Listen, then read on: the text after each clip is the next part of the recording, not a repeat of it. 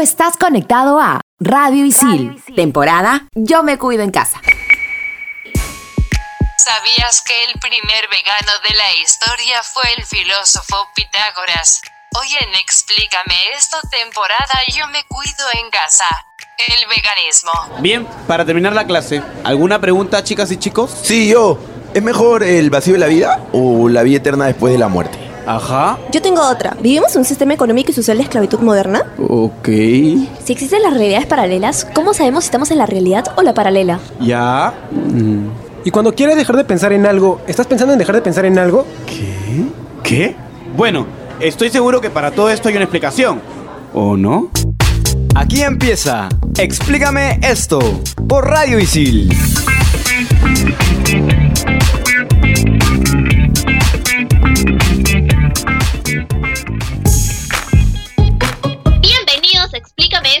Temporada Yo me cuido en casa por Radio Isil. Quien les habla es Andrea y me encuentro conectada con Carmen Pajota y por supuesto con Isabel. Hola Isabel. Bienvenidos al mundo del amor y respeto donde protegemos a todos los animales y los cuidamos tanto que hasta les enseñamos a locutar.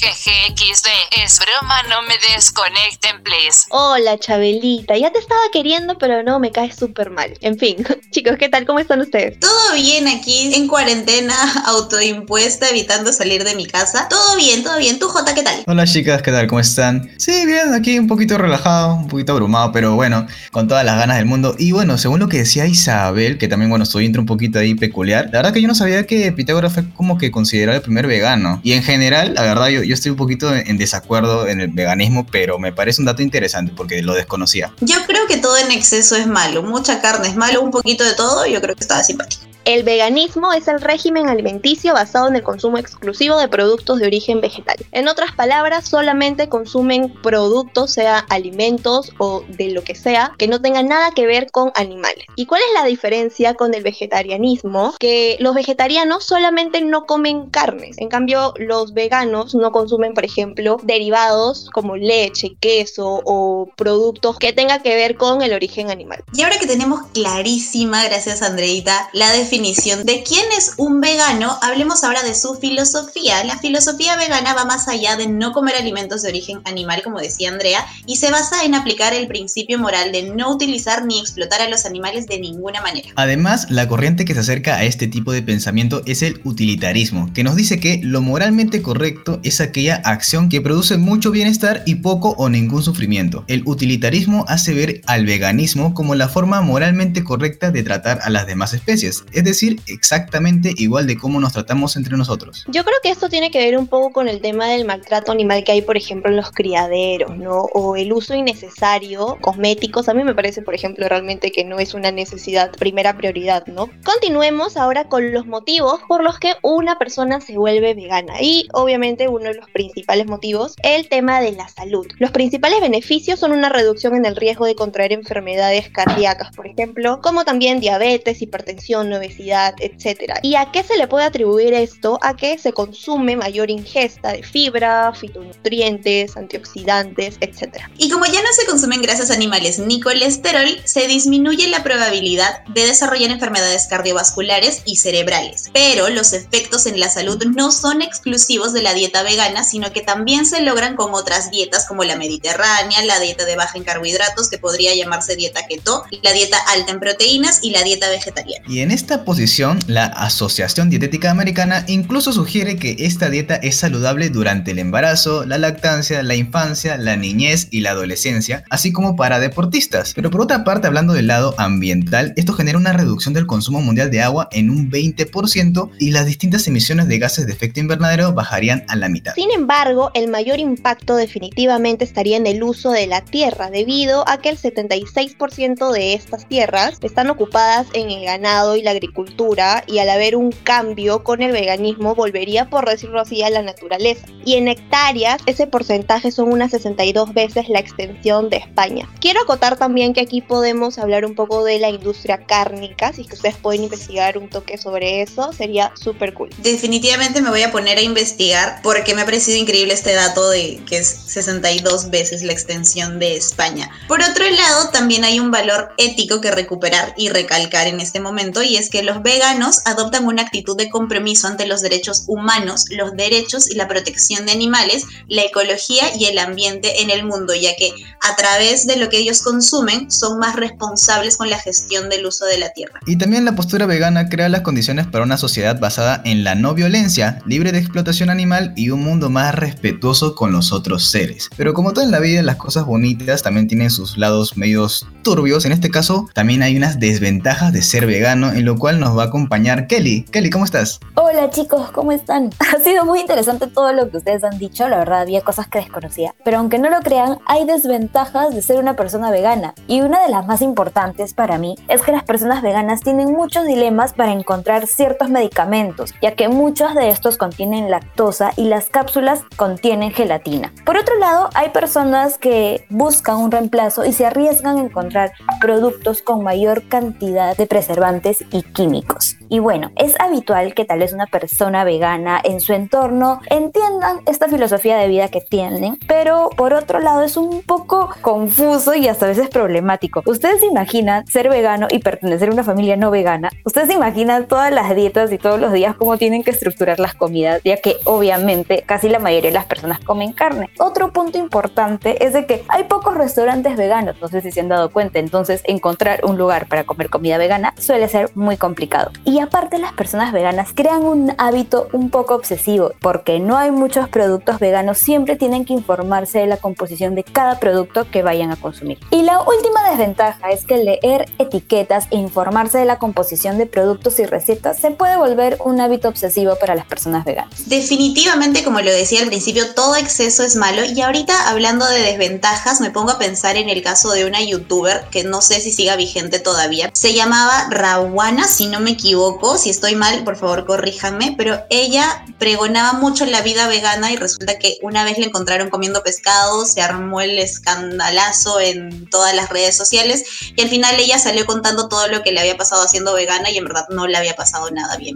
Yo quería decir con respecto a lo de que están como que dependientes del tema de los restaurantes veganos, que por ejemplo, tengo muchos amigos que son veganos o que están en el proceso de y primero están par- partiendo del- de, de ser vegetarianos y ellos aprenden a cocinar, aprenden bastantes recetas justamente por este tema. Lo que sí es cierto y, sí creo que es, bueno también recalcar que los productos veganos no son muy cómodos económicamente. No solamente en cuanto a los sustitutos alimentarios, sino por ejemplo los cosméticos veganos son mucho más caros en comparación a los cosméticos que no son veganos, obviamente, ¿no? Entonces ahí sí hay un tema que ya más abajito vamos a hablar de la industria, pero muy, muy buena tu información, Kelly. Muchas gracias, de verdad. Nos gusta escucharte seguido por aquí. Sí, pues este Andrea, como dices, para encontrar las comidas veganas es un poquito más complicado de lo usual, pero siempre hay esas opciones más económicas, tal vez algunas que son un poquito más caritas, pero igual siempre hay para, para todo precio, ¿no? Pero ahora llegó uno de mis momentos favoritos del programa, presentar a mi estimada Anastasia. Anastasia, hola, ¿estás por ahí? Hola mi chama, ¿cómo estás? Uy. El bestseller del programa es Hannibal, el origen del mal de Thomas Harris. Es una novela policíaca de suspenso que nos cuenta los inicios del doctor Hannibal Lecter, que es un caníbal y asesino en serie. Este es el cuarto y último libro de lo que se conoce como la saga Hannibal Lecter. La saga completa fue llevada al cine y el Hannibal más reconocido para todos es el de Anthony Hopkins por su sonidito. Amé esa producción audiovisual. Muchas gracias. Muchas gracias, Anastasia, de verdad. Pero bueno, chicas, ya saben que toca un pequeño break y ya regresamos aquí en Explícame esto por Radio Isil temporada Yo me cuido en casa. Videojuegos, tecnología, cómics y mucho más en Expansión Geek. Estrenamos los jueves. Explícame esto por Radio Isil.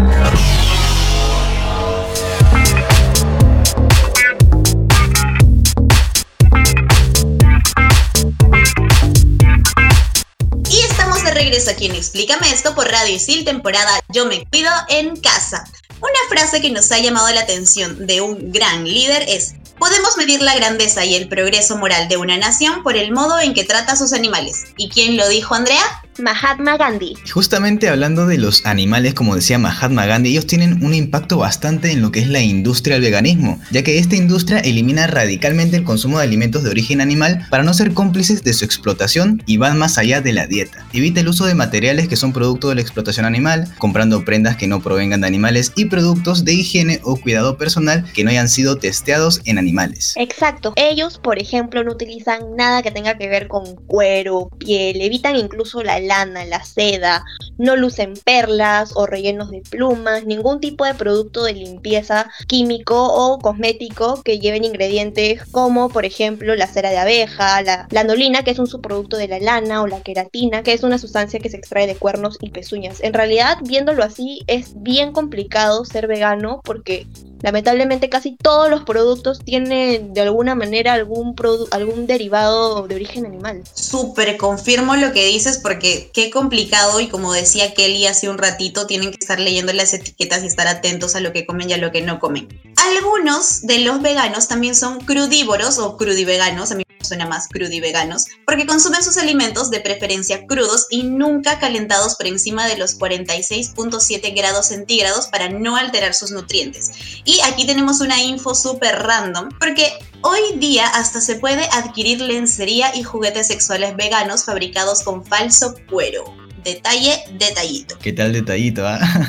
Pero bueno, en el caso de la industria de la comida rápida, Burger King lanzó su hamburguesa vegetariana Rebel Whopper. Lo curioso de esta hamburguesa es que imita el sabor de la carne haciendo que sea difícil diferenciarla con la Whopper tradicional. En la industria de la moda, marcas como Call It Spring tienen zapatos hechos con materiales veganos. Igual recordemos que si es que por ahí vemos que hay algún tipo de producto vegano que se va, ¿no? Como dijo de nuestros bolsillos, del alcance de nuestros bolsillos. Recordemos que hay todo un tema con, por ejemplo, el uso de, ropa de segunda mano, etc. Así que hay bastantes métodos, no hay excusa, amigos, así que ya saben. Y es momento de escuchar a la Chabelita. El grupo vegano de la comunidad ISIL quiere saber si hay algún tipo de ONG que apoye su causa. Y para responder la pregunta de la comunidad está nuestra amiga Daniela. Hola Daniela, cuéntanos. Hola chicas lindas, a toda la gente de la comunidad ISIL les traigo su respuesta. Algunas de las organizaciones más importantes a nivel internacional que apoyan el movimiento veganista son la ONU, la OMS, el Comité de Médicos por Medicina Responsable y el Instituto Mundial para la Investigación del Cáncer. Estas organizaciones están de acuerdo en que las dietas vegetarianas planificadas adecuadamente sean dietas vegetarianas o veganas totales son saludables, nutricionalmente adecuadas y sobre todo pueden proporcionar beneficios para la salud en la prevención y el tratamiento de ciertas enfermedades. Por ejemplo, el cáncer, la diabetes, la hipertensión, cálculos renales, entre otros. Muchas gracias Dani por toda esa info. Hablemos ahora de un censo que se hizo a nivel nacional de la red vegana en el 2018. De una muestra de 3.026 personas, el 35% se identificó como vegano, un 18% dijo que estaba en proceso de serlo y un 69% mencionó que eligió el veganismo por la vida de los animales. El 68.7% se sintió discriminado o blanco de burlas por no comer carne y en 2019 la ONU lanzó un informe climático en el que afirmó que la reducción de consumo de carne frenaría el cambio climático. Además, el equipo de investigaciones de Explícame esto, me siento Carmen Pita modo top 5, hizo, realizó una encuesta a los isilianos, obviamente, acerca de veganismo. Le hizo exactamente esta, esta encuesta a 100 isilianos, a 100 personas. Y de estos 100 participantes, 4 dijeron que son veganos. El 82.9% sabe las diferencias entre vegano y vegetariano. El 24.8% ha considerado ser vegano en algún momento de su vida. El 49.5% de los participantes está parcialmente de acuerdo con el veganismo, mientras que el 38.1% están totalmente de acuerdo. Y finalmente hay una minoría de 12.4% que están en desacuerdo con el movimiento veganista. Y la verdad tengo que decir que yo soy parte de ese 12.4% que está en desacuerdo ya que no... Eh, la verdad que el veganismo para mí es un tema que ah, no, no lo paso. Pero esta parte que viene, la verdad, a mí también me ha tomado de sorpresa ya que es lo que no sabías del veganismo. Ya que por ejemplo ser vegano tampoco hace que adelgaces. Hay alimentos dulces y fritos que son parte de su alimentación y no son nada saludables. Otro dato bien curioso es que el veganismo se originó en la India Y vamos a los hechos, en la actualidad el 70% de los veganos y vegetarianos en todo el mundo vive en ese país. Y además, atentos con esto porque es bien importante. Tienen mejor sexo. Las investigaciones han revelado que el quitar las carnes rojas de la dieta hace que el olor corporal sea más sensual para la pareja. Qué interesantes estos datitos curiosos que hemos lanzado, pero yo quiero eh, acotar antes de terminar este bloque y a irnos con el último y con el top 5, mi momento retop literalmente, que bueno, en realidad hay que respetar siempre, ¿no? Diferencias ideológicas, de creencias, ¿no? Eh, más que estar de acuerdo o no, simplemente una cuestión de respetos. Muy interesantes esos datitos curiosos, pero ahora como siempre la antipática de la Chabela nos quiere decir algo. Hola Chabelita, ¿qué nos quieres decir ahorita? Ya empezaron con lo de Chabela. Para la anécdota del programa tenemos a nuestro productor, Carlos. Sí, papito, porque si a mí me van a tratar de Chabela, tú dejas de ser Gabo desde hoy. Bien, dos cositas antes de contar mi anécdota. Punto número uno, de ahora en adelante le dicen Isabel. Punto número dos, Isabel, nunca más te vuelvas a referir a, a mí como Carlos. Ay, qué aburrido, Gabo. Les cuento lo que pasó. Ustedes saben, y le cuento acá al, al público oyente, que yo tengo una cuñada que es vegana, al 100, desde hace mucho tiempo. No la conocí, las cosas este, me, me sorprendía bastante porque yo estaba igual que J antes, como que iba en contra de los veganos, decía no, no, no. Y durante este tiempo de cuarentena he desarrollado bastantes talentos culinarios con respecto al, a los postres. He estado haciendo muchos queques, muchos postres que me han salido muy ricos y dije, ok, mi cuñada viene justo a, a almorzar, vamos a celebrar el compromiso de ella con mi hermano y yo tengo muchas cosas que agradecerle, voy a hacerle un postre. Obviamente tiene que ser un postre vegano. Le pregunté cuál es tu postre favorito, me dijo el pie de manzana. Busqué 20.000 recetas de pie de manzana y la que más me pareció como que la más prudente y todo eso decía que tenía que ponerle 3 cucharadas de nuez moscada. Entonces yo me puse a hacer el postre, me puse a hacer la harina, todo, 3 cucharadas, yo dije, ok, una, dos, tres. Es más, dije, creo que no le puse bien, bien, bien, así que le eché un poquito más. Cuando lo serví después del almuerzo, lo probé y un poco más y lo vomito. O sea, literal estaba horrible, porque la nuez moscada, para los que no han probado, deja la comida con un sabor agrio, súper fuerte, es más fuerte que la canela. Entonces, todos en la, mesa, perdón, tenían una cara sonriente pero medio de asco. No dejaban de reírse de, del postre. Y yo estaba como que medio extraño por su reacción, porque si bien eh, daba mucho asco, pensaba que se reían por un tema de nos burlamos del postre, ¿no? Pero me puse a leer porque también dije, tanta nuez moscada puede hacer algo de daño. Y justo preocupado por ella también, porque no le haga nada daño, me puse a leer y descubrí que la nuez moscada es un fuerte alucinógeno con efectos parecidos a la marihuana. No. Entonces, en conclusión, drogué a mi familia. Esa es mi anécdota. Amigos, no consuman nuez moscada, por favor. No a la nuez moscada. Ilegal desde ya, por favor. Gran anécdota. Pero entonces tu postre quedó horrible a la final, esa es la conclusión. O sea, sí, mi mamá me dijo, ningún postre te va a pedir tres cucharadas de nuez moscada. A lo mucho te va a pedir media. O sea, literal me dijo así, yo fue como, ¿ah? Muchas gracias, Gabito, por esa anécdota. Nos has divertido bastante. Y ya para terminar este bloque e irnos al último y al top 5 con Carmen Pita modo top 5, solamente quiero aclarar que este tema de las ideologías y creencias simplemente se trata de respeto, chicos. Tanto como los que ejercen el movimiento como los que están como que un poco no tan de acuerdo, ¿no? Simplemente es cuestión de respeto y punto. Ya regresamos en el siguiente, el último bloque, aquí en Explícame esto, temporada Yo me cuido en casa por Radio Isil. Explícame esto por Radio Isil.